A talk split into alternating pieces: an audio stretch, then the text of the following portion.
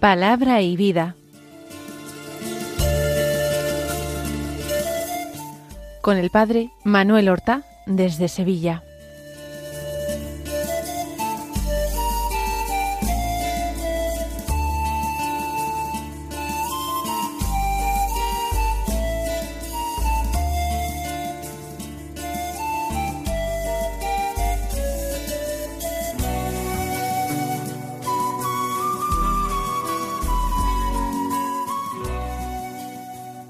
En el nombre del Padre y del Hijo y del Espíritu Santo. Amén. Alabados sean Jesús y María. Muy buenos días, queridos amigos, oyentes de Radio María y seguidores del programa Palabra y Vida. Hoy debería ser el miércoles de la décimo octava semana del tiempo ordinario. Y digo debería ser porque, al ser este miércoles 9 de agosto, la Iglesia celebra una fiesta, la fiesta de Santa Teresa Benedicta de la Cruz, que es patrona de Europa, o mejor dicho, copatrona, junto a Santa Brígida de Suecia y Santa Catalina de Siena. Teresa Benedicta de la Cruz en el mundo tuvo, antes de hacerse monja carmelita, el nombre de Edith Stein. Era miembro de una familia judía, de hecho el apellido prácticamente la delata, y nació a finales del siglo XIX, en 1891, en Breslau, Alemania, Hoy día no es una ciudad alemana, sino que después de la derrota de Alemania en la Segunda Guerra Mundial, esta ciudad pasó a pertenecer a Polonia. En su infancia y primera adolescencia, ella practicó su religión, junto con su madre, a la que acompañaba a la sinagoga. El padre murió cuando ella todavía era niña. Pero ya eh, joven, cuando entra en la universidad, ella es atea. Estudia filosofía en su ciudad natal y después se siente eh, atraída por Husserl, un filósofo, el padre de la fenomenología, a quien ha leído. Y por eso cambia de universidad para eh, recibir sus clases. En 1914 comienza la tesis doctoral, aunque la interrumpe algún tiempo para trabajar como voluntaria enfermera de la Cruz Roja en la Primera Guerra Mundial. Después sigue trabajando como asistente de Husserl en su cátedra. En 1917, todavía antes del final de la guerra, la muerte de un amigo suyo, Adolfo Reinach, cambia totalmente su vida. Este amigo suyo se había convertido al cristianismo. Y eh, consolando y dando el pésame a la viuda de Adolfo, ella descubrió la paz y la esperanza que envolvía la muerte para un cristiano auténtico. En 1918 ella llega a tener una experiencia mística de, del Dios de los cristianos y de hecho al terminar una noche la lectura del libro de la vida de Santa Teresa de Jesús, ella exclamó esto, esto es la verdad. Por eso terminó dando el paso de convertirse al cristianismo con terrible disgusto y repulsión por parte de su madre, se bautizará, confirmará, recibirá el sacramento de la Eucaristía, será devotísima de la Eucaristía y en 1933, ya a la edad de cuarenta y uno, cuarenta y dos años, entró como monja carmelita en Colonia. Pero poco después, al desatarse la persecución nazi contra los judíos, ella, como lo era, judía a pesar de ser monja, la trasladan los superiores a un Carmelo en Holanda por precaución. Pero a pesar de eso, en 1942, cuando apenas lleva nueve años de monja, ya es monja profesa, la detiene la Gestapo en su propio Carmelo y es trasladada a Polonia.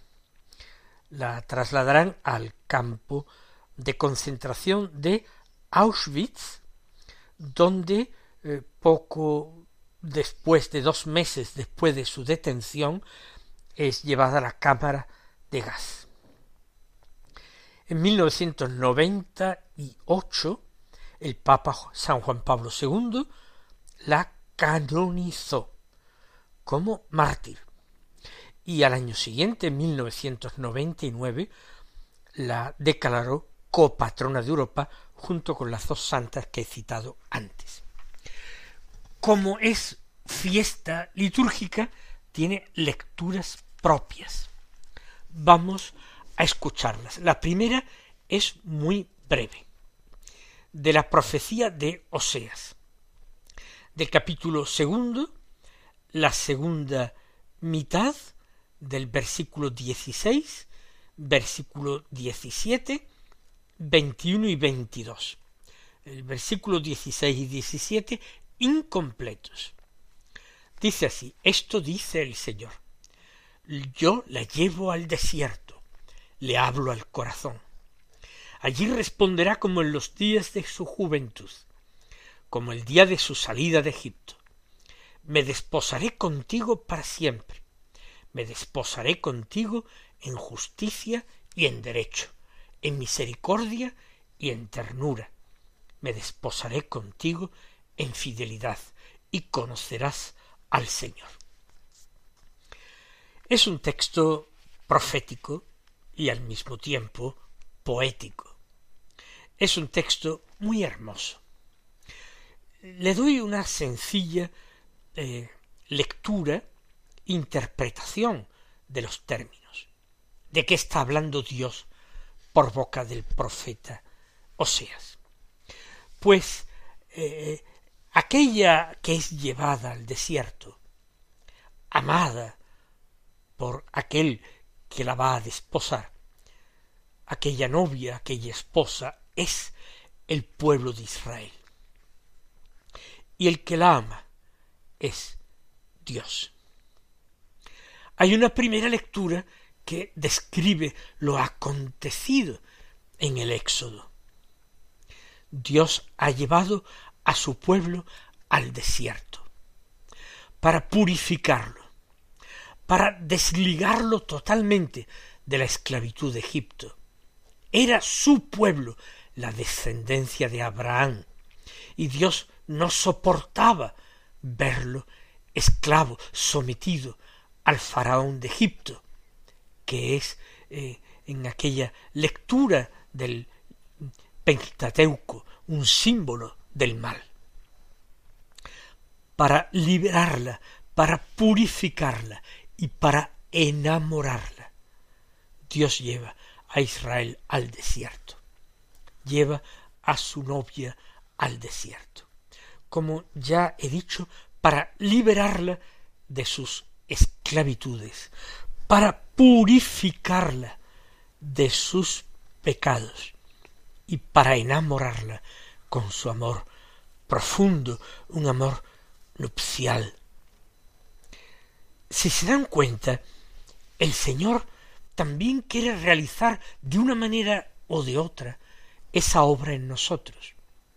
También el Señor nos hace atravesar en nuestra vida algunos desiertos, con ese mismo triple objetivo, liberarnos de nuestras dependencias, de nuestras inquietudes, de nuestros miedos, de nuestras esclavitudes, liberarnos profundamente para hacernos personas humanas, según el primer designio que había tenido en el paraíso y que quedó frustrado por el pecado del hombre. Liberarnos, el primer objetivo del Señor, cuando permite que entremos en el desierto, conducidos, eso sí, de su mano, aunque no lo sintamos. En segundo lugar, purificarnos de nuestros pecados, para decirnos que algo nuevo empieza y que el pasado ya no importa, que ante Dios los vastos horizontes del desierto son los que cobran sentido y dan belleza a esa situación. No mirar atrás, no sentir nostalgia, como decíamos ayer, de los puerros y las cebollas de Egipto. El desierto invita a mirar siempre hacia adelante. Se ha entrado en él, pero hay esperanza de volver a salir si sabemos que aquel que nos ama nos lleva de su mano. Y en tercer lugar, después de liberarnos y purificarnos, el Señor nos lleva al desierto para enamorarnos, para conquistarnos, con el deseo de que Él sea cada vez más importante en nuestras vidas, con el deseo de ocupar cada vez más nuestros pensamientos y llenar nuestro corazón, con el deseo de que descubramos de que todo lo que tenemos y sobre todo todo lo que nos importa, todo lo que es valioso en nuestras vidas, todo lo que amamos nosotros en nuestro mundo, es, ha sido y será un regalo suyo, a través del cual Él nos ha querido manifestar su amor. Él nos ha querido manifestar su amor a través del amor de nuestros padres, de nuestros hijos, si los tenemos, lo mismo que de nuestros hermanos, de nuestro esposo, de nuestra esposa, de nuestros nietos, a través del amor de nuestros amigos. Dios se hace presente, nos muestra que todo es un don suyo, que todo es un reflejo de su inmenso amor, y de esta manera trata de conquistarnos, de enamorarnos. Después de esto Dios, por medio de Oseas, hace una promesa, un anuncio para el futuro. Me desposaré contigo para siempre.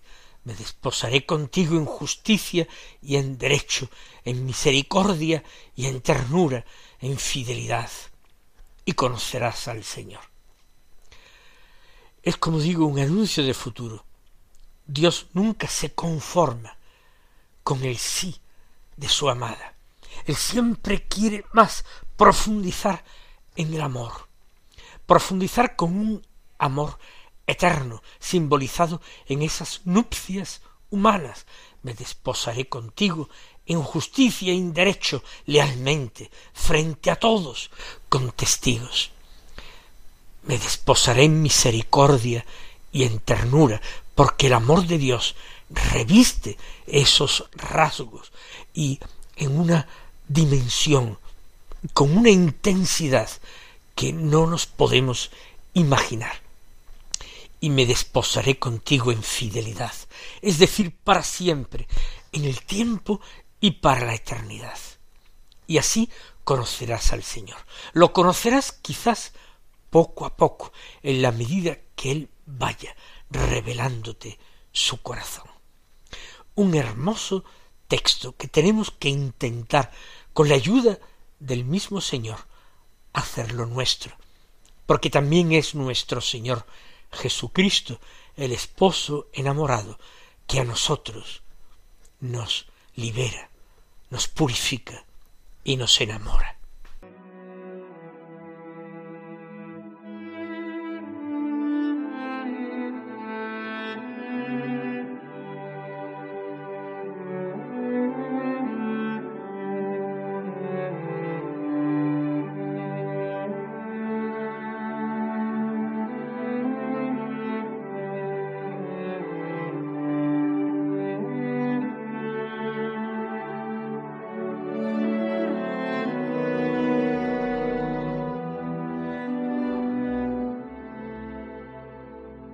Aunque sea brevemente, escuchemos ahora el Santo Evangelio de la Misa. De nuevo encontramos que no es una lectura continuada de San Mateo, sino un texto escogido particularmente para esta fiesta de Santa Teresa Benedicta de la Cruz. Del Evangelio de San Mateo capítulo 25 los versículos 1 al 13 que dicen así. En aquel tiempo dijo Jesús a sus discípulos esta parábola. El reino de los cielos se parece a diez vírgenes que tomaron sus lámparas y salieron al encuentro del esposo. Cinco de ellas eran necias y cinco eran prudentes. Las necias, al tomar las lámparas, no se proveyeron de aceite, en cambio las prudentes se llevaron alcuzas de aceite con las lámparas. El esposo tardaba, les entró sueño a todas y se durmieron. A medianoche se oyó una voz que llega el esposo, salid a su encuentro. Entonces se despertaron todas aquellas vírgenes y se pusieron a preparar sus lámparas. Y las necias dijeron a las prudentes Dadnos de vuestro aceite, que se nos apagan las lámparas. Pero las prudentes contestaron Por si acaso no hay bastante para vosotras, y nosotras mejor es que vayáis a la tienda y os lo compréis. Mientras iban a comprarlo, llegó el esposo, y las que estaban preparadas entraron con él al banquete de bodas, y se cerró la puerta. Más tarde llegaron también las otras vírgenes, diciendo Señor, Señor, ábrenos. Pero él respondió En verdad os digo que no os conozco. Por tanto, velad, porque no sabéis el día ni la hora. Esta parábola eh, la rezamos también en una lectura continuada de San Mateo. Y la comentado innumerables veces en este programa Palabra y Vida. No tenemos tiempo ni siquiera para recordar someramente las ideas que servían para la oración que extraía yo de esta parábola. Me voy a quedar con su aplicación a esta fiesta de Edith Stein, de Teresa Benedicta de la Cruz. Jesús habla del reino de los cielos. Y el reino de los cielos hace referencia a un encuentro, y a un encuentro amoroso. Sí, evidentemente, entre el esposo y la esposa que aguarda ya en el interior de la casa. Pero esa esposa es la iglesia triunfante. Esa ya está salvada, aguarda en la casa, con el corazón encendido de amor, la llegada de su esposo. Pero hay unas doncellas, unas vírgenes, que también están llamadas a este encuentro, están también llamadas a una alianza de amor, están llamadas a participar de aquel banquete. Y lo importante es no errar este encuentro, no fallar este encuentro. Lo importante no es que las lámparas estuvieran encendidas o apagadas. Lo importante, lo definitivo, es que aquellas doncellas no abandonaran por ningún motivo la espera del esposo, que estuvieran allí junto a la puerta, esperándole con la certeza de que llegaría y les abriría la puerta para el banquete. Lo importante es que las doncellas llamadas necias no creyeran que podían ganarse la entrada al banquete simplemente teniendo encendidas las lámparas. El banquete de bodas era una invitación graciosa, gratuita del esposo, a quien tenían que esperar. Por eso no hicieron mal en dormirse. Al fin y al cabo, las cinco doncellas prudentes también se durmieron. No hicieron mal por no llevar más aceite, sin saber en realidad de cuánto tendrían necesidad, porque no sabían a qué hora llegaría el esposo. No. Lo que hicieron muy mal es abandonar la espera para ir donde los vendedores a comprarse el derecho, el supuesto derecho a entrar en el banquete de bodas. La parábola nos está hablando de una espera, de una espera que a veces es difícil porque hay que realizarla en la noche. Difícil porque no sabemos cuál va a ser su duración. Difícil porque no podemos tener la certeza absoluta de estar en regla, de que se nos abrirán las puertas. Hay tantas cosas que podrían hacernos dudar de que se van a abrir las puertas para nosotros. No sólo ya la tardanza que se prolonga, y el que todas aquellas doncellas se durmieran. Las prudentes no dejaron de creer de que ellas entrarían al banquete, pues estaban invitadas. Y lo importante no era alejarse. Eso era fundamental.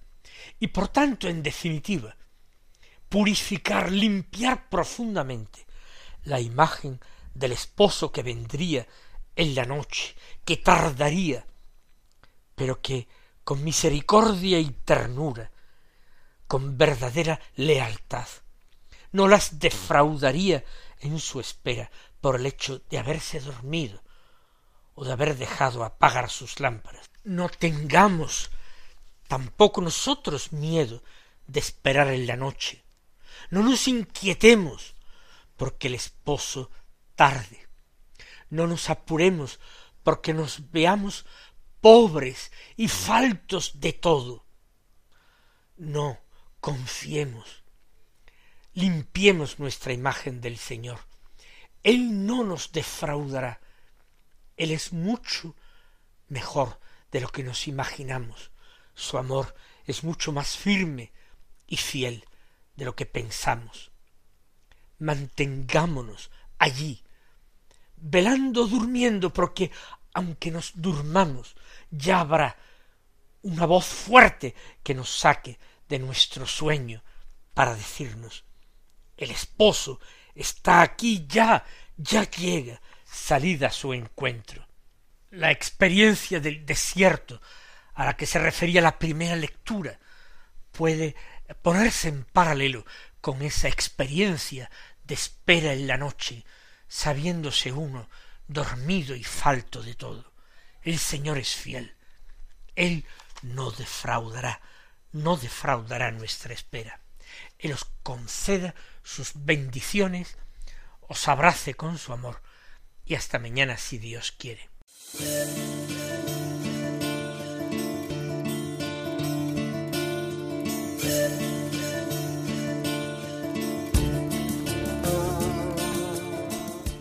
Han escuchado en Radio María Palabra y Vida, un programa que dirige el Padre Manuel Horta.